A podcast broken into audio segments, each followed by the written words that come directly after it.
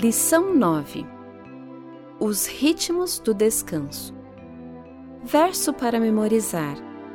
E Deus abençoou o sétimo dia e o santificou, porque nele descansou de toda a obra que, como Criador, tinha feito.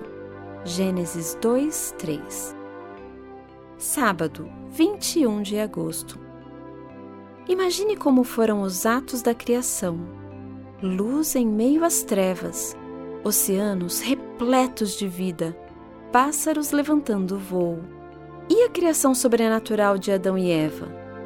Não podemos sequer começar a compreender como Deus fez isso. No entanto, depois da criação ativa, Deus voltou sua atenção para outra coisa. Não parecia tão espetacular quanto baleias saltitantes ou deslumbrantes exibições de penas. Deus simplesmente criou um dia o sétimo dia e o tornou especial.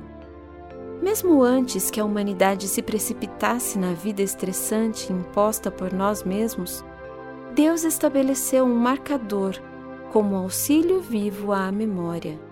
Ele queria que esse dia fosse um momento para interrompermos nossas atividades e aproveitarmos a vida, um dia para ser e não fazer para celebrar a dádiva da relva, do ar, da vida selvagem, da água, das pessoas e, acima de tudo, do Criador de toda boa dádiva.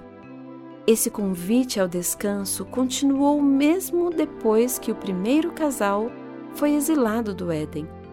Deus queria ter certeza de que o convite resistiria ao teste do tempo e, portanto, desde o início, ele o entrelaçou na própria estrutura do tempo. Nesta semana, estudaremos o maravilhoso convite de Deus para entrarmos repetidamente em um descanso dinâmico a cada sete dias.